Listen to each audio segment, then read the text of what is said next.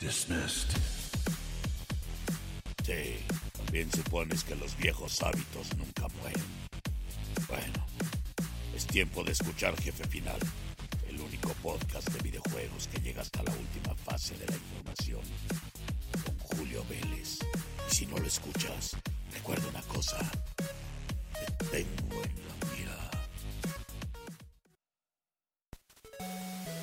Bienvenidos sean queridos gamers a esta nueva emisión de Jefe Final, su espacio que habla de videojuegos, todo lo que quieren saber del pasado, presente y futuro de este fascinante mundo de los interactivos. Soy Julio Vélez y me pueden encontrar en Twitter, obviamente con arroba Julio Vélez, pues para que me hagan preguntas, me digan qué les gustaría escuchar en el podcast, qué es lo que más han hecho en estos días tan peculiares donde muchos de nosotros estamos en casa y donde justamente las eh, recomendaciones de videojuegos nos van a tener distraídos y absortos para que no perdamos la cabeza. Y bueno, qué mejor y qué buen timing tuvo Konami. Y no estoy hablando de estos rumores tan extraños sobre Silent Hill, Hideo Kojima, que dicen que no es cierto, que sí es cierto y que no sé qué tanto, sino que estamos hablando de Castlevania Symphony of the Night. No, no es un podcast de 1997, que es cuando originalmente se estrenó este videojuego en la primera consola de PlayStation, haciendo uno de los juegos más vendidos y también una de las consolas más vendidas por esta maravilla que logró Konami al reinventar lo que era un videojuego relacionado con esa saga, pero también creando un género o un subgénero que muchos llamarían posteriormente Metroidvania. El asunto es que esta franquicia o este juego, este episodio en especial, llegó a tener muchas encarnaciones en PlayStation 3, en Xbox 360, en Sega Saturno ahí cerquita del PlayStation, en PlayStation Portable, en PlayStation 4 una más o menos reciente y la más fresquecita y totalmente sorpresiva, la de iOS y Android. Ahora mismo los pueden conseguir estas dos versiones, son una auténtica maravilla y es nuestra recomendación del juego portátil para esta semana. Es un super clásico y es una maravilla que podemos adquirir. Si están ustedes en México, estamos hablando de unos 59 pesos, o sea, ni 60 pesos, 3.49 euros en Europa, 3 dólares con 49 centavos en los Estados Unidos. Es un juego ridículamente barato que a mí me costó muchísimo esfuerzo comprar en su momento allá en 1997 y que ahora ustedes podrán tener prácticamente por nada y en sus bolsillos uno de los mejores, si no es que el mejor Castlevania de toda la vida. Se los recomiendo mucho porque si han estado viendo recientemente esta serie homónima en Netflix, pues es una serie animada, no anime por supuesto, que nos habla pues acerca de la adaptación, por lo menos en las primeras dos temporadas de Castlevania 13, aquel juego que salió para eh, Nintendo allá en los, en los 80s. Pero posteriormente Symphony of the Night se centra en uno de los personajes que salieron en aquella secuela de Castlevania 3, que es Alucard, el hijo rebelde de Drácula, y él es el que tiene que combatir a su padre. Primero ver qué es lo que está sucediendo en este castillo de, de Drácula que ha resurgido repentinamente, por qué desapareció uno de los miembros de la familia Belmont, que es Richter Belmont, y bueno, pasa una serie de cosas muy interesantes. La música es espectacular y la forma en la que Konami ha trasladado el juego a móviles, ustedes pueden jugar esto tanto en tableta como en smartphone, ya sea eh, de cualquiera de estos dos sistemas operativos. Pero la forma en la que adaptaron los controles, la imagen, los píxeles, es muy parecida a lo que hicieron en su momento con el PlayStation Portable. Pero lo tienen en seis idiomas diferentes, incluyendo el español. Por primera vez jugarlo en nuestro idioma está fabuloso, traerlo en nuestro bolsillo. Toda esta aventura que nos va a llevar más de 20 horas es genial, porque cuando crees que ya terminaste el juego, resulta que tienes que volverlo a recorrer para encontrar el verdadero final el sistema de juego, esta combinación de elementos de acción con RPG, eh, toda esa maravilla de regresar a los cuartos o a los mapas anteriores para resolver cosas nuevas y encontrar secretos, es de verdad impresionante. La banda sonora, una de las mejores en la historia de los videojuegos, y una adaptación que incluso si ya tienen todas las versiones, se las recomendamos porque de verdad que van a disfrutar de este gran juego, Symphony of the Night no ha envejecido y está más vigente que nunca. Si han disfrutado de la serie Netflix y jamás han tocado un Castlevania, esta es una gran oportunidad no solo para tener uno, sino para que lo tengan en su bolsillo. De verdad que Konami, mis respetos con esta gran traslación. Lo único que no me gustó pues es las secuencias cinemáticas que no están nada remasterizadas. Ya se ven muy viejitas, muy mal hechas, pero bueno, ahí está complicado para incluso para un fan como que volver a recrear esto estaría difícil. Los masters seguramente para nada están en alta definición o en las definiciones de estándar de ahora.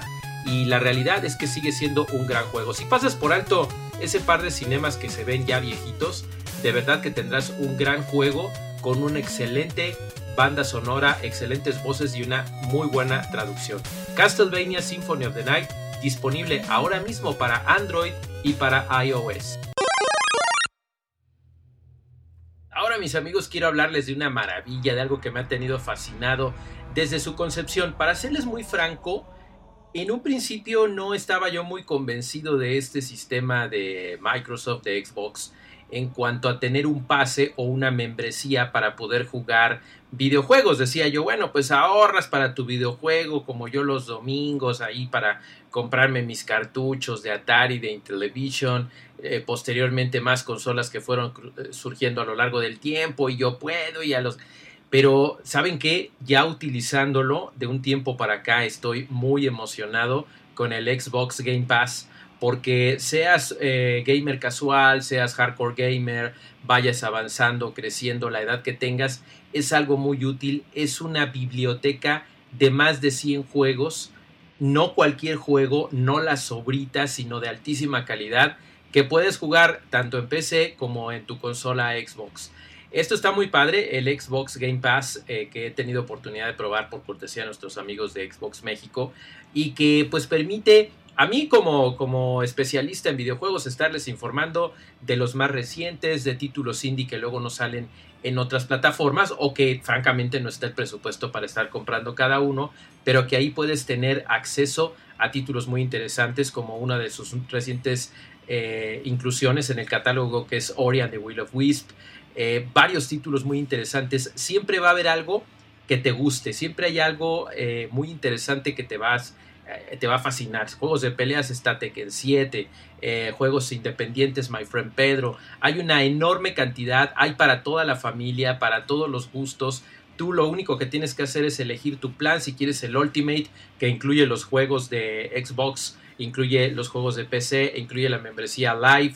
O si solamente quieres los juegos de Xbox o nada más los juegos de PC, ¿verdad? Porque tal vez solamente tengas una de estas plataformas, pero si tienes las dos y tienes la posibilidad y no quieres estar gastando al mismo tiempo en el juego en línea, que es el, el God Life, pues esta es una excelente opción.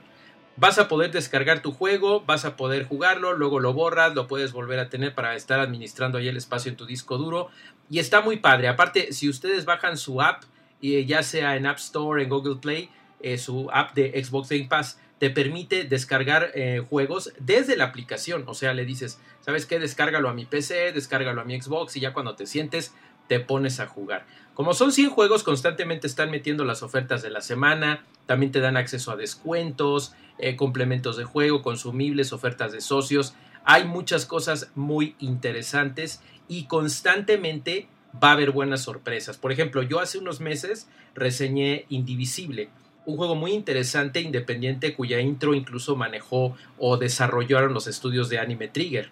El juego está muy padre, pero está incluido aquí. O sea, está incluido, lo puedes jugar en tu, en tu PC o en tu Xbox One y lo puedes hacer desde tu membresía Xbox Pass. Entonces, está bien padre, Xbox Game Pass, perdón, es el nombre correcto, porque puedes ahorrar incluso un 20% cuando haces compras de juegos normales, aparte de tener acceso para poder tener todo este catálogo en tu eh, videojuegoteca, podríamos decirle. Por ejemplo, algunas de las, de las inclusiones más recientes es Ori, el que ya les mencioné, The Source 2, World of Horror, que ese es exclusivo para PC, que es, está bien padre porque parecen así como una historia de Junjito, así de, de, terror japonés, pero con gráficos retro. Está muy, muy padre. Indivisible, que es el que les conté. El reciente NBA 2K20, que está muy padre, el 2K20 porque pues ahorita que suspendieron la temporada de la NBA, qué mejor que tener un simulador de excelencia. El juego de cartas de Lord of the Rings Adventure Card, ese está muy padre porque es la edición definitiva y está disponible para ambas plataformas. En fin, hay una gran cantidad de juegos que ustedes van a poder estar viendo Ahorita me podría pasar mucho, mucho tiempo ver. Una de las cosas que me encantaron, por cierto, que acaban de meter es el Ace Combat 7, que es un juego que no tiene ni seis meses que salió como estreno y ya lo puedes jugar. Puedes jugar Grand Theft Auto 5, puedes jugar el, el spin-off de Wolfenstein Youngblood. Hay una cantidad, amigos, de verdad que está muy impresionante. Si quieren comprobarlo, dense una vuelta por www.xbox.com o bajen la aplicación de Xbox Game Pass. Ahí se van a dar cuenta de todas las ventajas que tiene y de lo padre que es tener una membresía de estas porque pues te permite tener acceso a esta impresionante cantidad de videojuegos. Está bien padre. Ninja Gaiden 2, que es retrocompatible, el de Xbox 360, Gears 5, que es un juego que también acaba de salir, Rage 2, o sea, te, te, vas, te pierdes con esta enorme cantidad. Y ahí para chavitos puedes poner ahí filtro parental y tus hijos pueden estarle cambiando de canal por así decirlo, y estar jugando su juego favorito. Se los recomiendo mucho, lo estuvimos probando aquí en Jefe Final y de veras que estamos muy complacidos con sus resultados. Échenle un ojo y comprobarán que es una excelente alternativa. Ahora, no vamos a decirles algo desconocido si ustedes son fans de One Punch Man, este manga eh, digital y anime que han revolucionado eh, no el género, no digamos eso, pero sí como que deconstruye un poquito el concepto de los superhéroes cuando un hombre decide entrenar por sí mismo y después de lograrlo y de llegar hasta el límite y venciendo a todos sus enemigos, se convierte en un tipo que es capaz de derrotar a cualquiera con un solo golpe. De ahí el nombre de One Punch Man, de ahí que Saitama sea este héroe indestructible y que todos los gamers hayamos tenido muchas ganas de, después de ver su paso por esta increíble estrategia japonesa de lanzar este manga digital y luego el anime que conquistó en su primera temporada con Madhouse, ya después una segunda no tan buena, pero sí también muy interesante, pues finalmente a cargo de Bandai Namco llega este videojuego que es One Punch Man, A Hero Nobody Knows, que por cortesía de Bandai Namco estamos reseñando en esta ocasión y que queremos decirles que a pesar de que es un juego que salió hace apenas unas semanas, es muy interesante y que vale la pena tenerlo si eres fan de la saga. Sin embargo, si eres fan de los juegos de pelea 3D, tal vez te deje un poquito desangelado porque resulta que Spikes Chunsoft, que son los desarrolladores que están trabajando para Bandai Namco en esta ocasión. Fíjense, ellos, ellos no, no los menosprecien, ¿eh? porque ellos hicieron eh, Pokémon Mundo Misterioso Equipo de Rescate DX, hicieron Katana Kami, hicieron Jump Force, por ejemplo, que también está muy relacionado con este tipo de juegos de peleas de personajes de anime y manga, Zero Time Dilemma. Ellos hacen buenos juegos y este no es un juego malo. Lo que sucede es que es un juego que se va a lo intermedio para los jugadores, para los gamers. No es exactamente para jugadores casuales, pero tampoco es para hardcore. Entonces, en términos de pelea, jamás va a ser un Street Fighter, jamás va a ser un eh, Dragon Ball Fighters, que también es de Bandai Namco, por cierto, pero no es un juego malo. ¿Me entienden? Entonces es como extraño porque llegas muy emocionado si eres fan de la saga, te pones a jugar, puedes elegir, eh, bueno, eventualmente puedes encontrar una versión semi vulnerable de Saitama, aunque rompe un poco con el concepto original. La cosa es que tú creas a tu personaje, ese es el asunto, tú lo creas, vas avanzando porque tiene unas gotitas de, de RPG muy ligero, donde vas tú evolucionando a tu personaje, lo vas haciendo más poderoso, que a final de cuentas pues es la premisa de esta saga. Pero después te vas encontrando con Genos, con Silver Fan, con Moment Rider, con Spring Mostachio, con este prisionero lindo lindo, con Mosquito Girl. Y todos estos personajes con los que vas enfrentando te vas haciendo ternas, ya sea que tú quieras hacer eh, combinaciones de dos personajes y que llegue el protagonista, o sea, Saitama, o que tengas tres luchadores eh, a elegir en estas cruzadas. Eh, es más un juego offline que online, pero sí cuando vas avanzando llegas a tener la opción de multijugador o jugador en línea, aunque no es lo más recomendable. Yo eh, disfruté mucho de este juego jugándolo en solitario, pero sí tiene algunas limitaciones. Digamos que gráficamente se ve bien, es este estilo 3D cel shaded que le da, reviste bien a los personajes y le da un estilo semi-anime, pero los escenarios están un poco desangelados, un poco vacíos.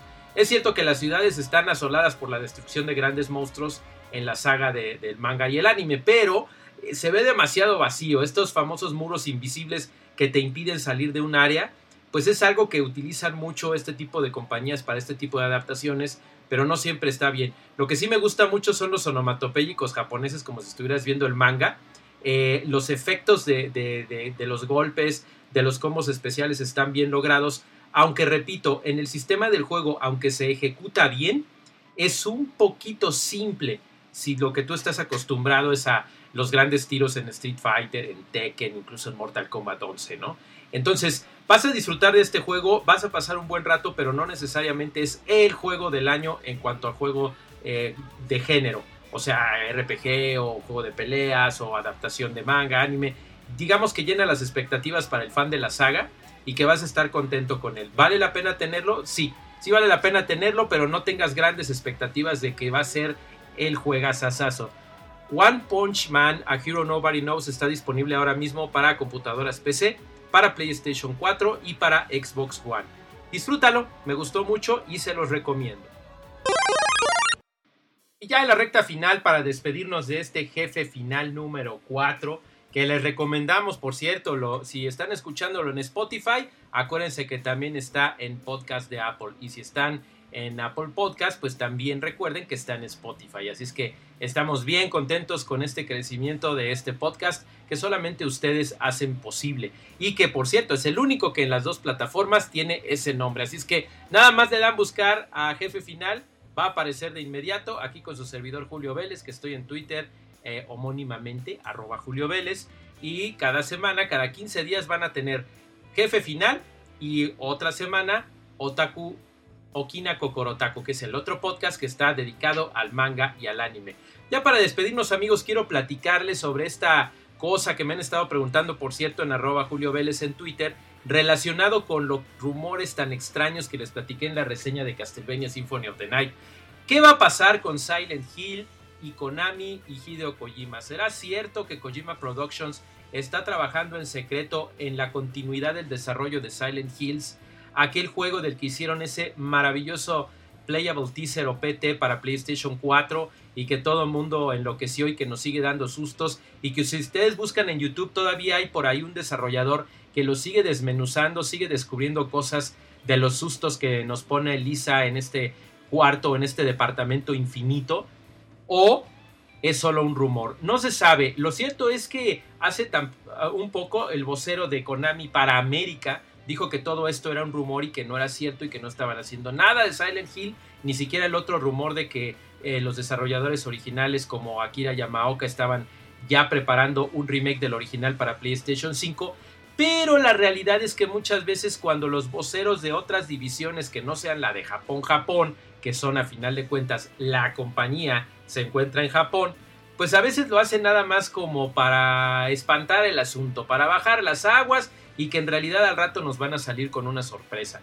Lo cierto es que con este problema de la pandemia por el coronavirus, muchas cosas se han pausado, así es que no sería descabellado pensar que si bien estaban en estos proyectos múltiples, es decir, dos o tres proyectos para el regreso de Silent Hill al mismo tiempo, uno de ellos con Kojima Productions y el otro como el regreso del juego original con el equipo original pero en una plataforma de nueva generación, posiblemente todo esté simplemente en pausa y lo único que tengamos que hacer los fans es relajarnos, ponernos a jugar un montón de videojuegos que ya tenemos en consolas viejitas, en consolas modernas, escuchar jefe final todas las semanas, todas las quincenas y relajarnos hasta que Konami nos dé esta gran sorpresa. Yo por lo pronto, como fan de la saga, voy a seguir jugando. Por ahí me encontré mi Silent Hill 1 original, autografiado por Akira Yamaoka. Así es que vamos a darle aquí en la familia un repasón a este juego en lo que llegan los nuevos. Y por supuesto PT y por supuesto Dead Stranding que Hideo Kojima lo único que hizo fue comprobar cómo sería el mundo si esto del coronavirus continuara durante muchas décadas. Porque ahorita lo único que veo pues es a los servicios de mensajería y de comida y de todo esto llevar y traer cosas justamente como Sam Porter Bridges en Dead Stranding. Queridos amigos, ha sido un gusto saludarlos nuevamente. Yo soy Julio Vélez. Esto fue Jefe Final. Y por favor, no dejen de jugar, sobre todo ahorita que tienen que estar más en casita. Tranquilos ahí con su familia. Hay Animal Crossing que les hablaremos en la siguiente emisión. Hay Doom Eternal. Hay un montón de opciones, hasta de los juegos viejitos que tienen ahí en el closet, que pueden desempolvar, sacar su consolita vieja y conectarla de nuevo y disfrutar en familia con sus seres queridos sin tener riesgos. Amigos, búsquenme en Twitter, por favor, arroba Julio Vélez y no se pierdan, por favor, también la siguiente emisión de Jefe Final. Hasta la próxima y por lo pronto, Game Over. Eh, ¿Qué les pareció, terrícolas? Nunca escuché en Melmac un programa sobre videojuegos tan bueno. No se pierdan a Julio Vélez en el próximo jefe final. Y recuerden, si se lo pierden, bueno, sí hay problema. Adiós.